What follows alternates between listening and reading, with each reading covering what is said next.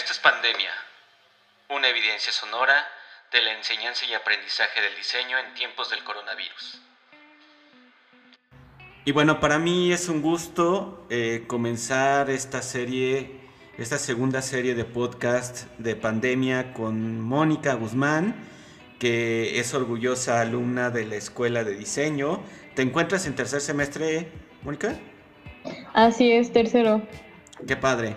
Pues bueno, Mónica, cuéntanos un poquito acerca de ti. Este, ya he, platicado ahorita que eres este, alumna de la escuela, de licenciatura, pero ¿qué más estás haciendo? Hola, mucho gusto. Pues mi nombre es Mónica Guzmán, pertenezco a esta institución, la EDIMBA, y bueno, eh, me encuentro en tercer semestre, así es. Yo estoy desarrollando un proyecto que se llama Infografías Inclusivas del cual pues vamos a estar hablando durante este podcast. También me encuentro eh, en clases aquí en la escuela y pues simultáneamente estoy llevando el proyecto. Y también eres scout, ¿no?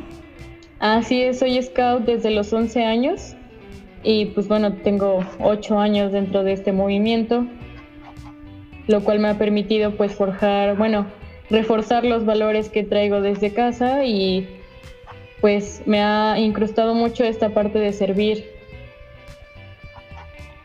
Ah, y, a ver, entrando un poquito a, este asunto de, las infografías inclusivas, eh, estamos un día y de pronto eh, nos llega eh, un recorte de, una entrevista que te hacen en un periódico acerca de este proyecto eh, justo en medio de esta pandemia con el cual eh, eh, comenzamos a, enterarnos un poco aquí en la escuela de lo que estás haciendo.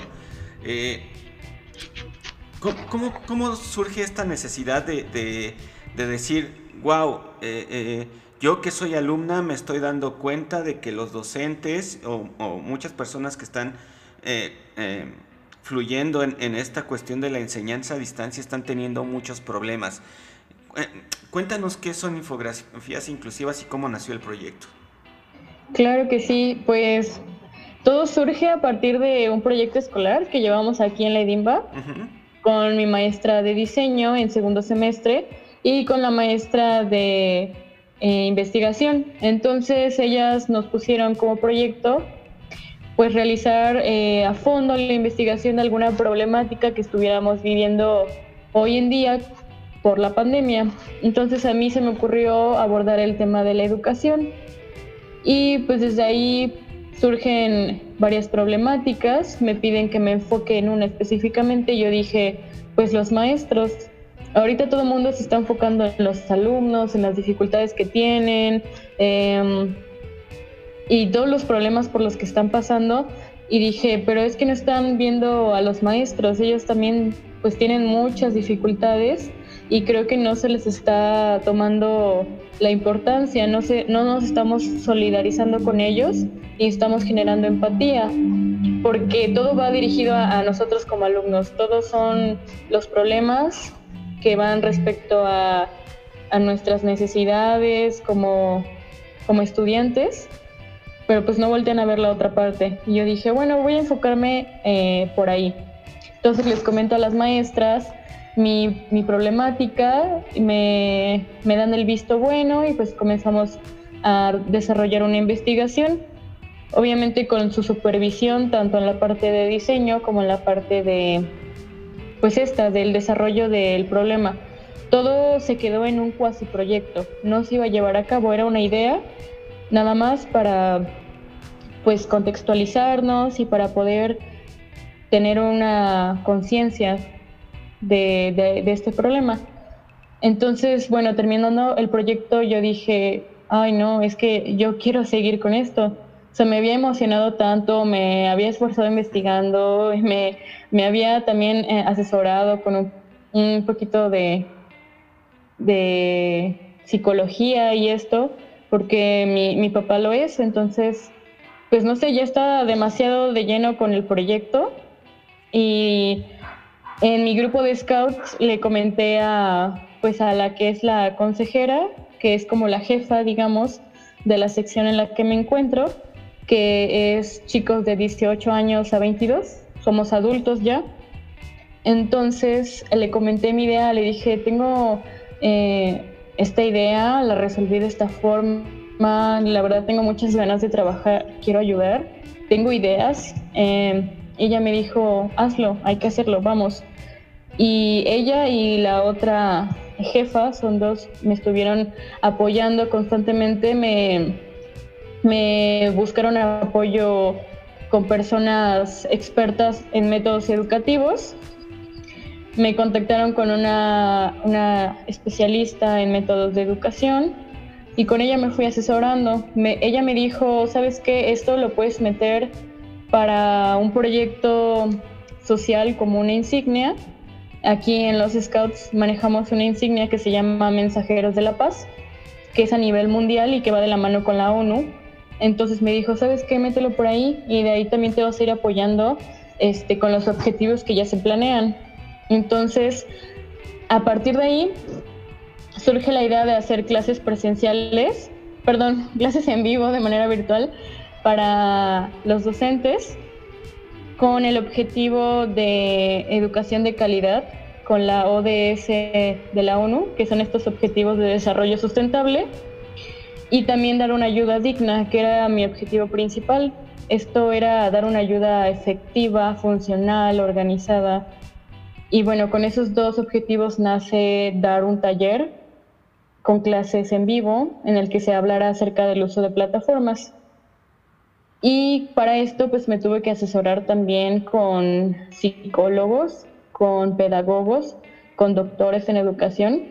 Entonces fui buscando, fui buscando a mis eh, pues consejeros, digamos, a, mis maestros también.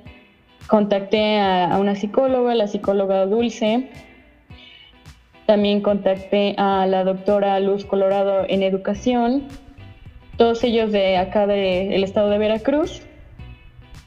Y también pues la, eh, la experta en métodos educativos Andrea Orozco del estado de Michoacán y bueno, con esto fui ahí eh, organizando, me fui preparando, también contacté a la pedagoga Viridiana, quien también me estuvo apoyando en la parte de cómo dar las clases, cómo iba a ser la, la metodología, la logística.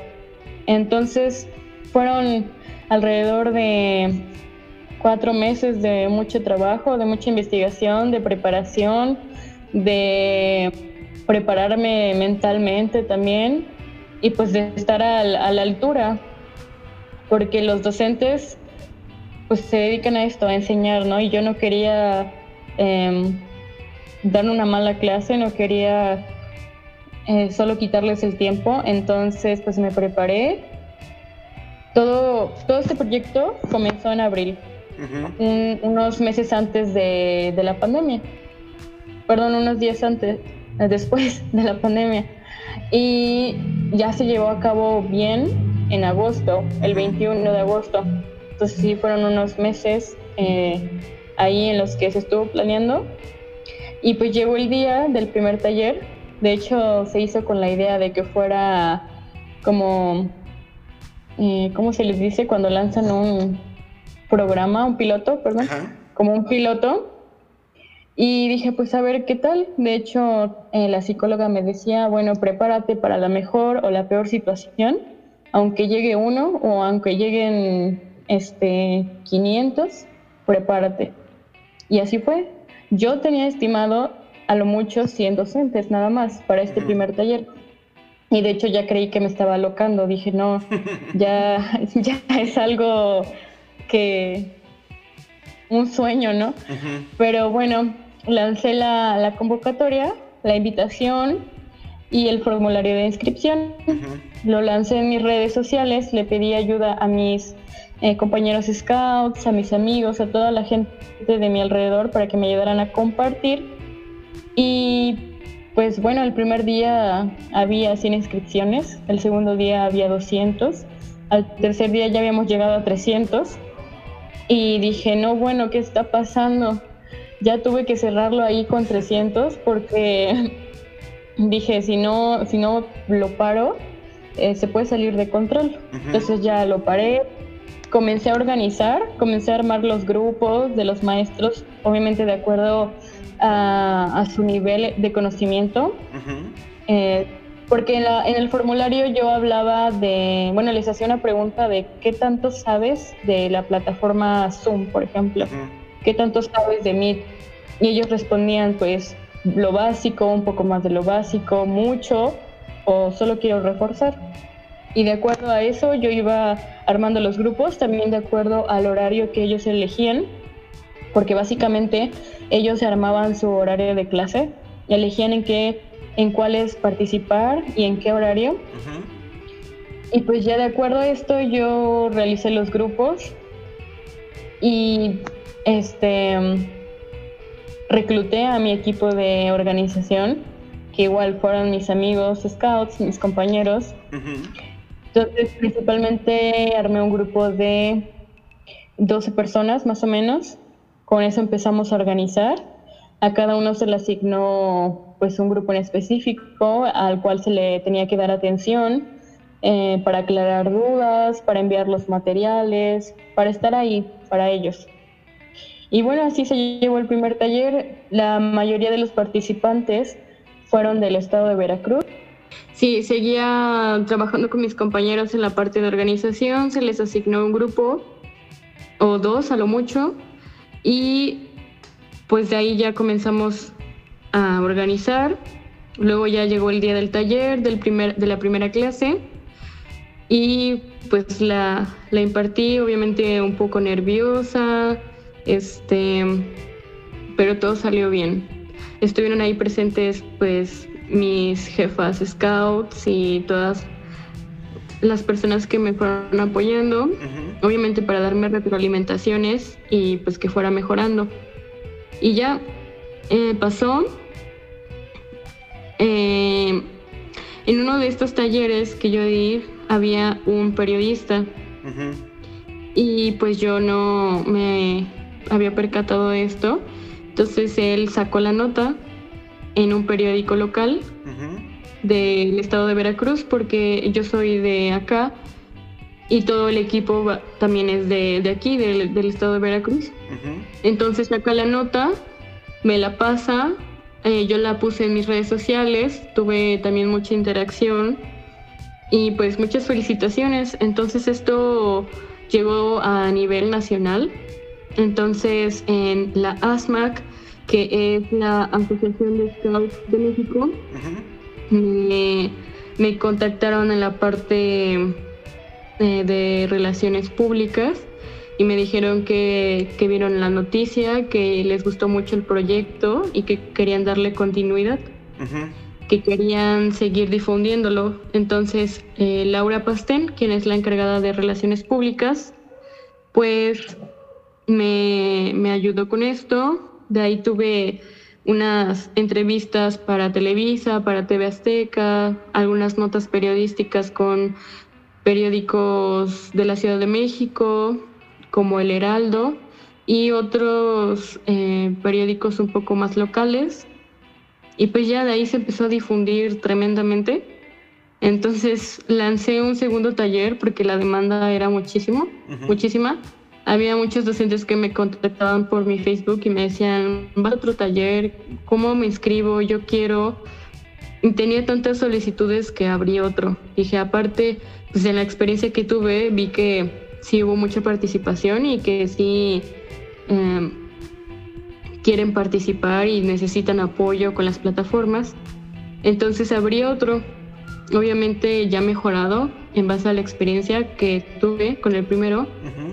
Eh, recluté un poco más de gente para el equipo, ya llegamos a ser como 18 y seguía, seguía estudiando también, seguía mejorando. El segundo taller se impartió del 10 de septiembre al 18. Y aquí tuve la participación de 400 docentes más, ahora de toda la República Mexicana. Sí, eh, ya participó desde Chihuahua hasta Yucatán. Entonces, estado que no hubiera participado en el taller.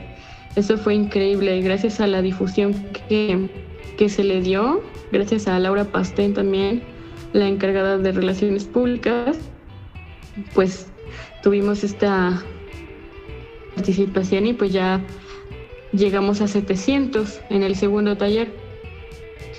Y bueno, seguían demandando, seguían pidiendo otro, tanto así que tuve que crear una página oficial porque todo, antes de esto, todo lo subía a, a mi Facebook personal.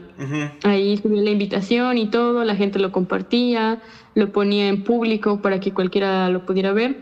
Pero ahora ya este, tuve que realizar la página, la hice y también me sirvió como una especie de bitácora para ir subiendo pues los logros, eh, evidencias de los talleres. Y bueno, ya se impartió el tercero, el tercer taller, pero eh, hubo una persona que me estuvo ayudando desde el primer taller, en el, desde el primer momento. Y esta persona ahora quería ser capacitador también. Me dijo, es que yo quiero ahora enseñarles también a, a los docentes. Y le dije, pues, claro, va. Entonces, ahora ya no solo era yo la capacitadora, era otra persona, ahora éramos dos. Este, Sebastián Carranza, el cofundador del taller, porque eh, gracias a él también se pudo llevar a cabo el primero, porque estuvo bastante de lleno en en la organización, pero la pesada, la que era copilar dato por dato de cada docente. O sea, desde 300 a 400 datos, entonces él se encargaba de eso, esa era su chamba, por así decirlo. Y tenía que estar ahí anotando eh, nombre, eh, en qué clase iban a participar, estar este, clasificando y y bueno, ya él se animó después a dar clases también en este tercer taller y estuvimos los dos. Creo que eso fue eh, algo que, que, lo llevó a otro nivel al proyecto porque pues ya era más, más apoyo, era más dinámico, ya se les podía atender de forma más personalizada a los docentes y pues en este eh, tercer taller tuvimos la participación de 300 docentes más, entonces ya habíamos llegado a 1000. Y el último taller se impartió del 20 ah, al 25 de septiembre. No tiene mucho, tiene unas semanas que, que fue realizado. Y pues aquí los, los docentes ya, no sé, ya estaban bastante metidos en, los talleres, que de hecho nos siguen pidiendo y nos siguen pidiendo y quieren seguir participando y se sigue difundiendo. Entonces, incluso ya nos decían, yo quiero salir en la página, quiero que, que salga la captura de pantalla y que esté yo ahí. Entonces ya tomábamos fotos y todos prendían su cámara y sonreían y entonces ya era una dinámica diferente. Claro. Ya era más... Sobre todo esta parte de... ya comienza la adopción de la plataforma, que ya eh, la manera de interactuar de los profesores también cambia, ¿no? Sí. Incluso había docentes que, mm, se volvían a inscribir, había unos que estaban en participaron en el primero, en el segundo ni el tercero, entonces eran como nuestros alumnos estrella porque habían repetido las clases y ya dominaban al 100%. Y pues todos nos decían que sí, eran muy efectivos, que les ayudaban, que habían mejorado sus clases gracias a los talleres, que, que querían más porque querían seguir mejorándose ellos mismos. Entonces también vimos eh, su compromiso con la lección.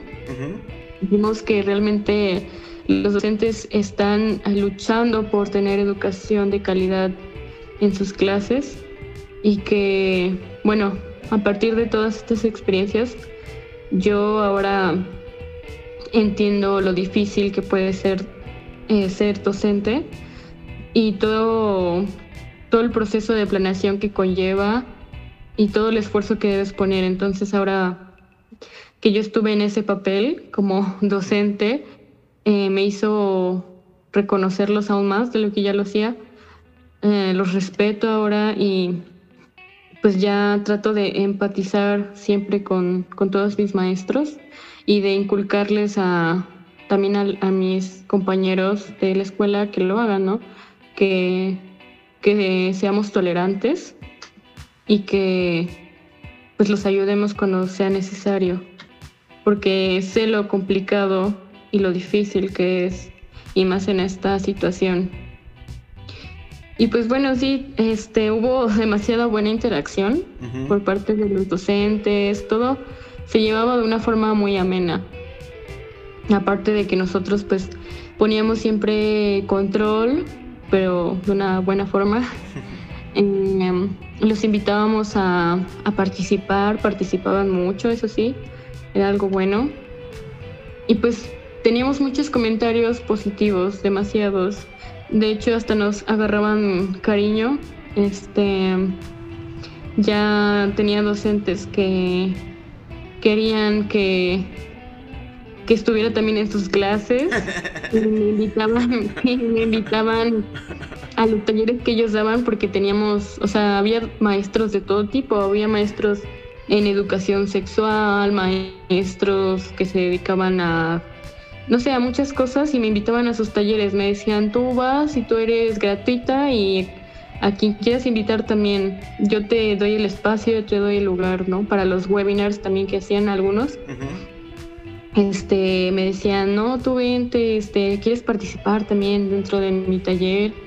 O sea, ya era, no sé, fue, fue muy linda la experiencia. A mí me encantó, yo amo mi proyecto, estoy enamorada de lo que estoy haciendo y me encanta oír tantos agradecimientos, es algo súper lindo y por lo cual surgió para ayudar, no para otra cosa. Entonces creo que pues se me ha recompensado de esta forma, ¿no? Con tantos eh, comentarios tan positivos y tan bonitos que me han hecho. Eh, no sé, la verdad es que ha sido una experiencia súper, súper linda y que todos eh, los del equipo también la han disfrutado muchísimo, a pesar de que sí puede ser cansado, ellos no, eh, no lo sienten tan así porque les gusta la interacción también con los docentes, el estar con ellos. Genera una relación distinta, ¿no? O sea, parte, parte, de, parte de lo que platicas ahorita, eh, en el sentido de reconocer la labor, pero también te genera eh, una empatía completamente distinta porque es un tipo de interacción completamente distinta donde regularmente es el profesor el que da la clase y entonces tú eres el alumno y entonces está como esta situación, eh, por decirlo de alguna forma, de poder y, y justo con este tipo de interacción creo que esa barrera se rompe completamente y ya estamos hablando de una relación de pares. Así es, ya, o sea, pues creo que se hace una mejor convivencia en clase y que yo he tratado también de incluir a mis compañeros en esto. Y, y, sí, han participado muchos chicos también de la Erimba. Se unieron desde el primer taller a apoyar y ahí estuvieron. Y de hecho, pues me siguen diciendo que igual están dispuestos a seguir apoyando. De hecho, igual aquí en la escuela pues estamos llevando otro proyecto de, de capacitaciones para para nosotros mismos, entre alumnos, entre comunidad estudiantil. Y esto es lo que ha generado el proyecto también, ¿no? El querer seguir apoyándonos entre nosotros. Pues no sé, estoy eh, sumamente feliz de lo que en lo que se ha convertido el proyecto. Y también esta parte de, eh, vaya, en un cierto sentido, eh, hay, una forma de reafirmar que lo único que nos va a sacar adelante eh, eh, en, esta, en esta pandemia y por el, tiempo que nos tarde en, suceder, eh, va a ser justo la solidaridad y la inclusión. Es decir, que sin ella como, como factor importante, difícilmente vamos a poder salir adelante.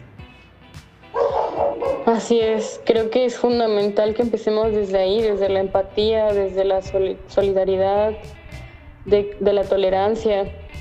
Hay que seguir inculcando estos valores y que también cada que me hacían eh, una entrevista, yo siempre invitaba, pues no solo a los estudiantes, sino a todos los jóvenes de todo México a que se sumaran a los buenos proyectos, que, que apoyaran y que empatizaran también, no solo con sus docentes, con toda la gente de su alrededor, porque es algo que pues se necesita urgentemente en estas situaciones.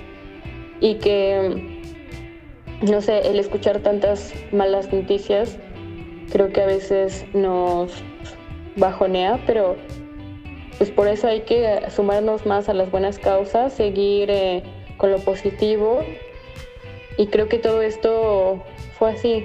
O sea, básicamente nosotros éramos la noticia bonita en el noticiero. Cada que salíamos, este, no sé, la gente por lo menos sonreía un poco más al ver que se estaba haciendo algo bueno.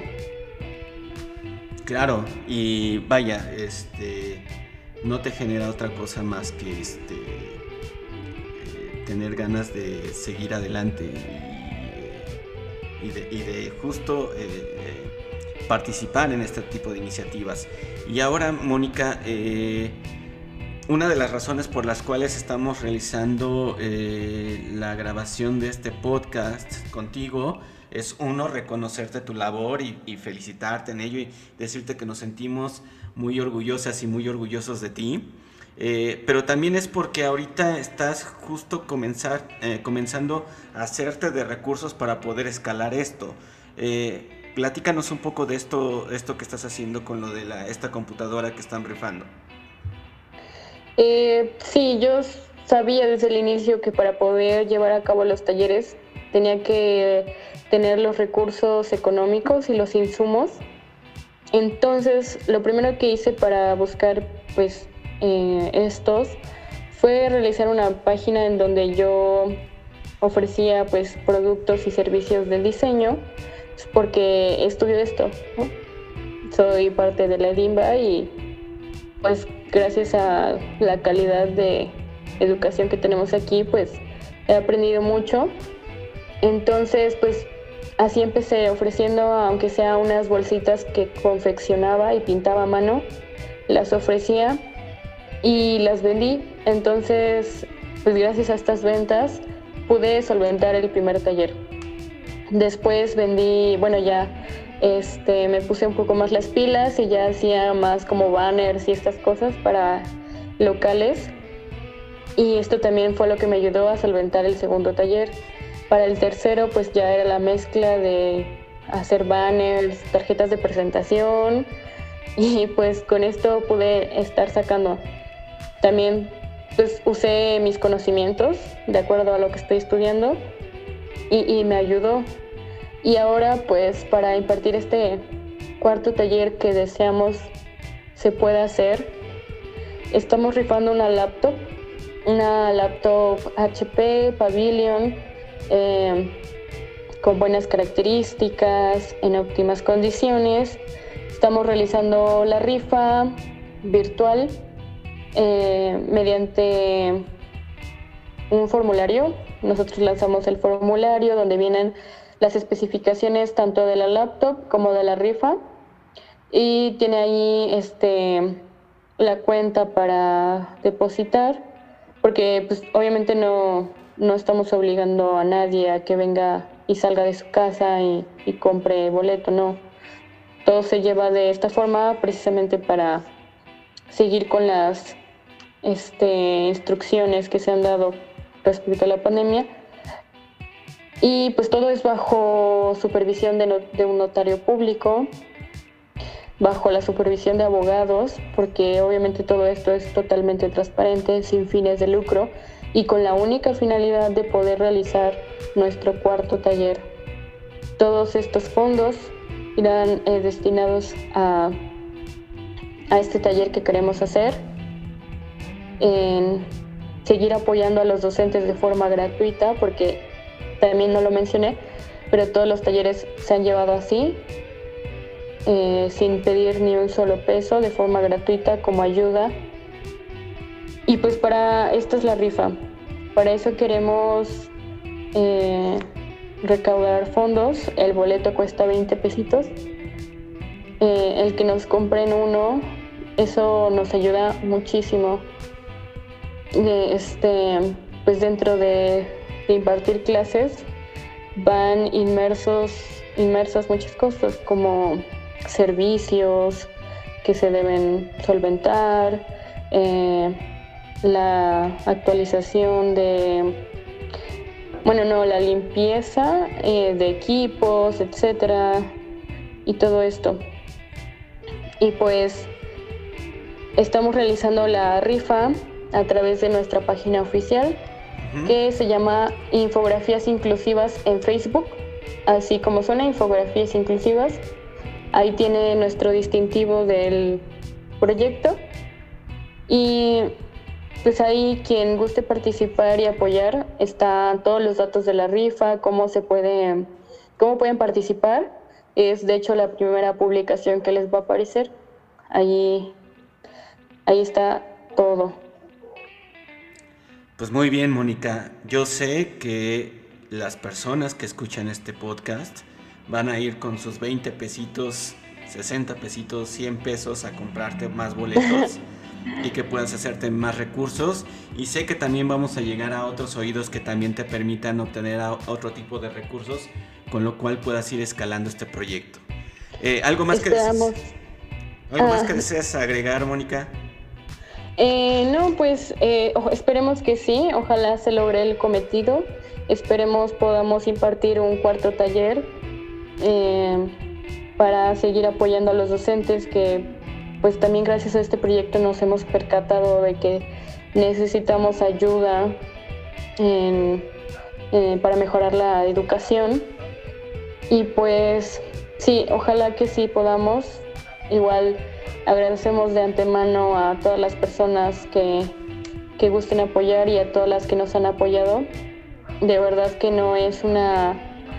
Eh, pues no van a perder, más bien es una inversión a, un proyecto social. Es una ayuda también. Y pues muchas gracias también a, a ustedes que nos han invitado a participar en este podcast. Gracias también a la EDIMBA, porque, pues bueno, es, mi escuela y, pues no sé, gracias a, los conocimientos que he obtenido de aquí, pues también he podido realizar este proyecto. Gracias, maestro. Nombre de qué, Mónica. Nosotros estamos encantados de eh, no solamente apoyarte, sino de impulsar eh, este tipo de proyectos que son autogestivos por parte de nuestras alumnas y alumnos y nosotros encantados. Y sobre todo eh, esto de que siempre digo, generación de cristal mis narices, o sea, eh, estos son las chicas y chicos que están buscando formas de innovar y de justo volver mucho más inclusivo y solidaria nuestra, nuestra realidad. Entonces, Mónica, muchas felicidades por tu proyecto. y bueno, vamos a seguirles contando acerca del proyecto de Mónica a través de nuestro boletín, a través de nuestras redes sociales. Y recuerden que eh, nuestras redes sociales son Edimba Oficial, tanto en Facebook, Instagram, Twitter. Y cualquier cosa, eh, pues bueno, pueden escribirnos a edimba.imba.gov.mx. Muchas gracias a todos los que llegaron hasta aquí y seguimos en contacto.